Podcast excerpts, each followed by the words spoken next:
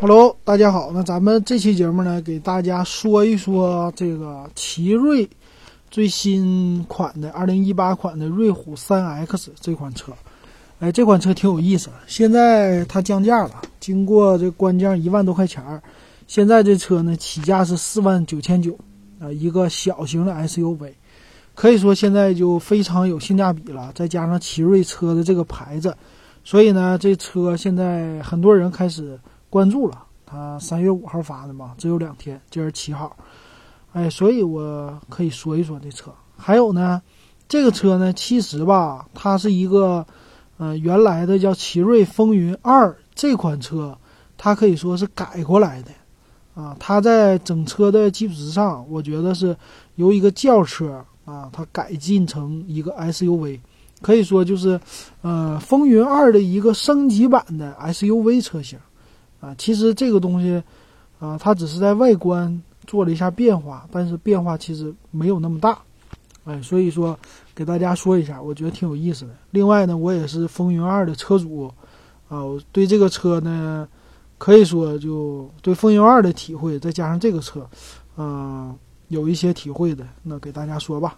行，那咱们先从外观开始说。那既然它这么有话题了。那咱就说说这外观。首先呢，很多网友都把这个车呢和宝骏的五幺零来相比，那就是说他们俩的售价它更有性价比了，比五幺零。那但是外观方面，我觉得跟五幺零还是不能比的，它俩的外观差距还挺大的。那它有自己的特点。首先呢，前面它可以说为什么叫瑞虎呢？那瑞虎呢，这个虎三、虎五、虎七，这是瑞虎家的一个特色的。产品啊，属于这个 SUV 的系列。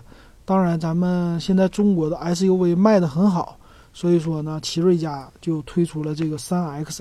但是 3X 呢，跟虎三是其实没什么区，没什么，嗯，不叫区别，有很大区别吧，就没什么关系的。啊，本来虎三呢后边背个小书包，这车挺好看的。但是这款车呢不是，这款车它就是主打低价位。啊，还有一个呢。呃，从前面的外观开始看啊，它的这个进气格栅是一种叫，虽然不是宝瓶口，但是也是一种稍微有棱有角的。再加上它的这个两边的大灯，呃，底下保险杠呢会有日间行车灯，有这种 C 造型的这种啊日间行车灯和一个进气格栅的一个装饰吧，两边的。那中间这个部位是放车牌子了，可以说再加上底下有一个 SUV 的这种银色护板，所以这就它的车头构成。其实呢，你要是侧面来看呢，我觉得这车头和老款的风云二其实有那么一点相像。呃，它是在老款的风云二的基础之上，我觉得在最大的变化呢，就变得有棱有角了。啊，以前的老款车呢都比较圆润，或者说比较。尖啊，这种的车灯，所以这个车灯的造型可以说前脸的造型，啊是有变化的，有自己的这个特色的，也跟他们的虎三、虎七、虎五稍微有一点相像的地方。那看这个车的后边呢，后边呢其实，嗯，也是看起来很紧凑的两边的一个小灯，啊，中间的部分呢还是他们家一个长条的镀铬，再加上他们的。呃，这个 logo 这标志，那上边呢有高位刹车灯和雨刷器、后雨刷器，啊，底下呢是有一个拉手，可以让这个门可以打开。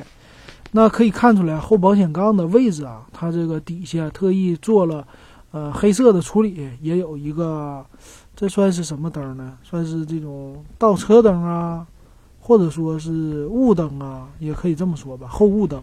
啊，再加上底下也有银色的这种护板装饰，啊，可以说就很明显的能看出来两个颜色的这个差别，就是机身车子的身子的这个漆，再加上黑色的保险杠，啊，这个很很怎么说呢？就区分很大。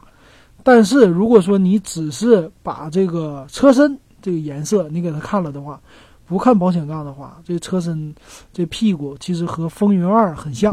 啊，溜背的这种造型，包括上边的这个，呃，高位刹车灯的它的尾翼啊，这些造型其实和风云二非常非常的像。那接着呢，说这个车的侧面，那这个侧面就更不用说了。侧面的话，其实造型吧也是有棱有角的，有这种呃一个金在里边，就是侧门上这种大金啊，有也有啊这种折边在里边，出来一个动感的这种造型。但是还是我说的那样，如果你把车轮子啊黑色的部分给它遮住的话，其实这车整体看起来还是和风云二很像的，我是觉得。那当然了，现在这次呢，它的二零一八款改款以后，它的呃所带的嗯这个轮毂啊会更好看一些的啊，更加大气一些，我觉得是这种花瓣型的。那车的上边呢是有标配行李架的，呃，中间的部分呢也都是用黑色啊，就这个啊窗户、窗户窗框这部分都还是用黑色来处理的。所以说，整体给人的感觉吧，就是一款加高了的风云二，然后升级版这么一个造型，啊，整体的两厢的这种造型是不变的，这个是它的一个外观啊。但是呢，这个升级还是很好看的，就是镀铬条啊，再加上它这些棱角分明啊，啊，这样的话让这车显得就呃看起来很精神啊，这种感觉。那再说它里边的内饰。里边的内饰呢，其实，在最低配车型呢，它就没有，呃，中间的大屏，其他方面呢都是，呃，整体的这种感觉造型还是差不多的。那我觉得最好的呢是它的方向盘的这种造型，它方向盘呢用的其实是四幅方向盘，并不是三幅啊，其实应该算是三幅，但是它底下呢中间有个小，呃，镂空这么一个造型。但是呢，和他们家车系整体的是一样的，就这次的，呃，奇瑞的方向盘的这个造型是非常好看的，就是，啊，给人看起来的感觉不夸张，啊，但是呢，也不算是太普通就不好看那种造型，比较圆的一个方向盘，然后整体感非常好看。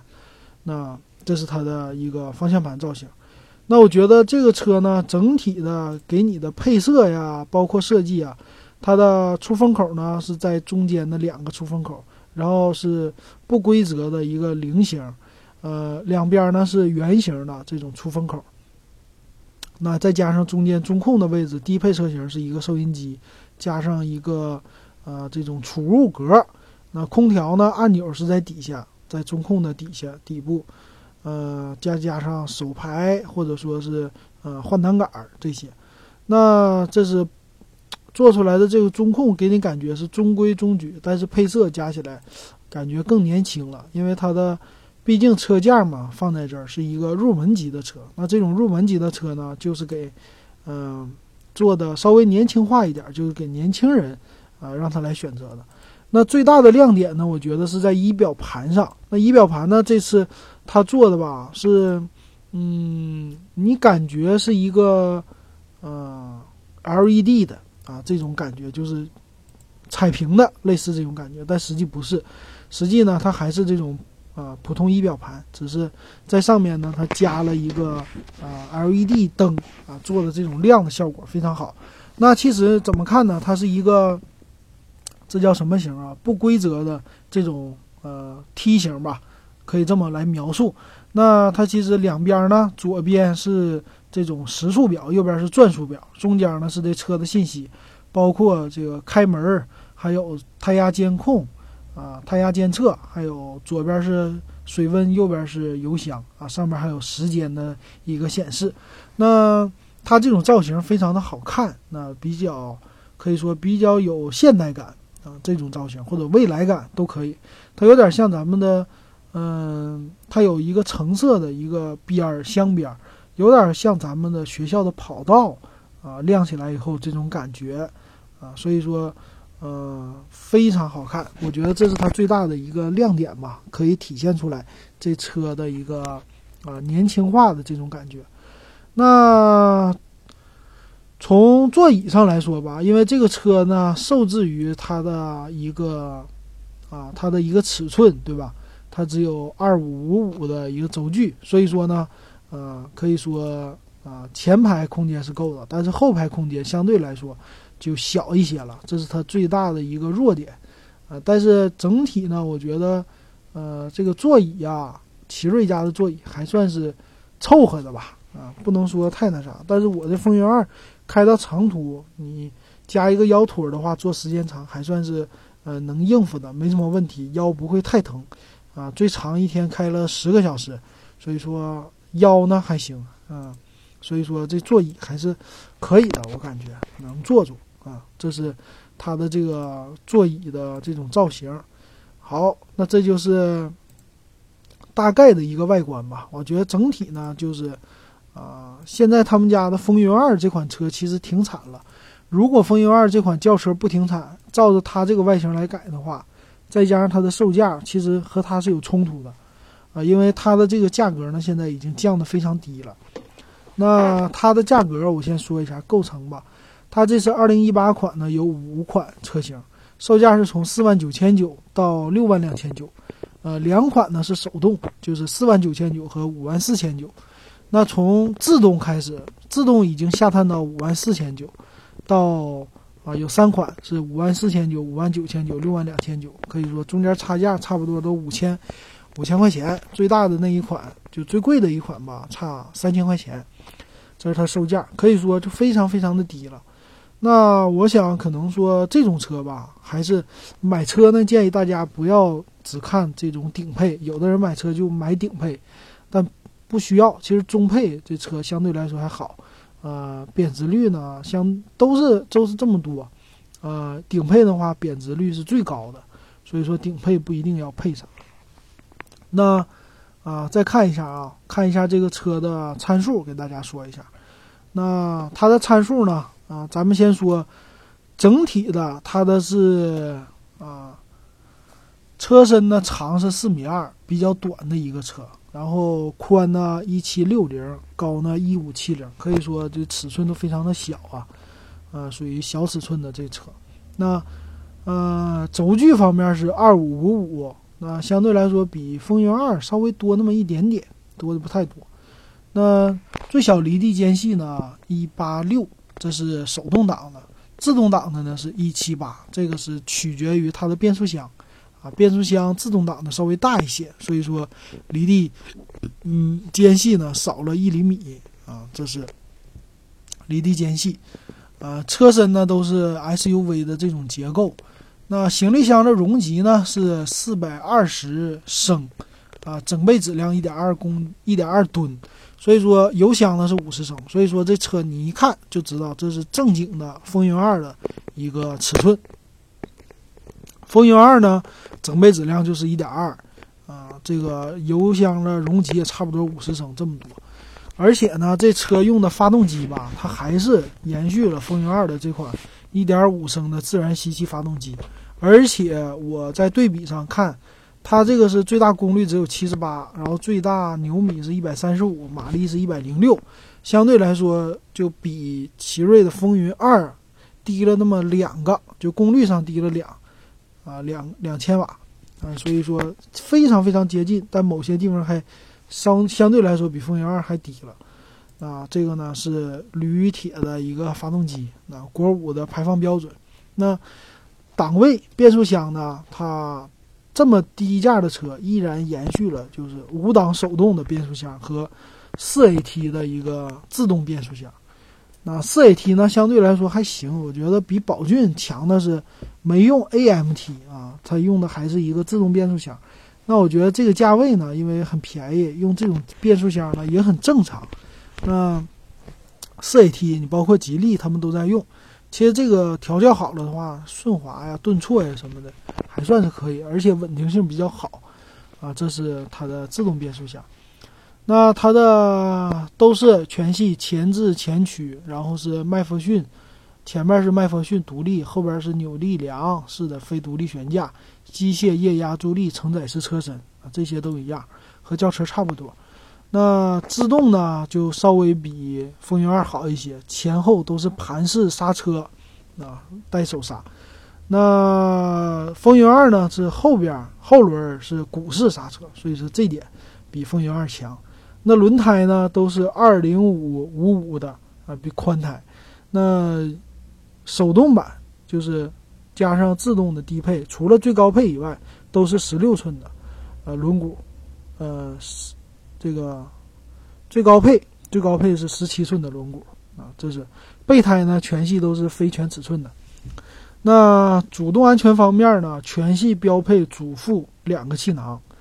那最低配在自动和手动的最低配呢，没有胎压监测，其他的都有胎压监测。然后是呃 ABS 加 EBD 在全系标配。然后呢，除了两个最低配之外，其他都有叫啊刹车辅助、ESP，还有牵引力控制这些啊，这点我觉得做的还是不错的。毕竟它价位这么低嘛，还带这些功能。那后边的雷达也是两款最低配没有，其他都有后雷达。然后倒车影像、定速巡航、上坡辅助也是最低配的没有。那电动天窗呢？这就只有最高配的自动挡才有。那铝合金轮毂这点很好啊，铝合金轮毂和行李架是全系标配，这点做的非常好。但是发动机电子防盗最低配就没有了。那车内中控锁还有遥控钥匙也是全系标配。那皮质方向盘呢是只有最高配和次高配的一个呃自动挡才有。那方向盘呢调节是支持上下调节。多功能方向盘除了最低配以外全有，行车电脑全有。座椅方面，最低配用的是织物座椅，那其他用的是皮和织物的混搭座椅。那，呃，座椅高度调节呢，最低配没有。然后整体座椅放倒，这个是呢很有意思。最低配呢叫整体座椅放倒，但是次高配其他的都是叫比例放倒，四六比例呗啊这些。然后，但是呢，比这一点已经比风云二好了，啊，这点其实比风云二强。风云二是整体放倒，没有比例放倒。还有呢，他们带前面的一个中央扶手，这个风云二也没有。啊，你可以看出来，刚才我说的那些配置吧，在风云二这车上呢，风云二这款车是没有，呃，刹车辅助、牵引力控制、车身稳定系统，对吧？这些都没有。呃，定速巡航也是。定速巡航应该风云二是有的，上坡辅助没有。嗯，车顶行李架风云二也不带，还有其他方面我看啊啊，多功能方向盘也有，这些都差不多。所以说啊，皮植物混搭座椅这个也是风云二车系是没有的。所以说这些方面可以看出来，里边的这些配置都比啊现在能买到的风云二的啊这种最高配。相对来说是更好的，我觉得这些升级都很好。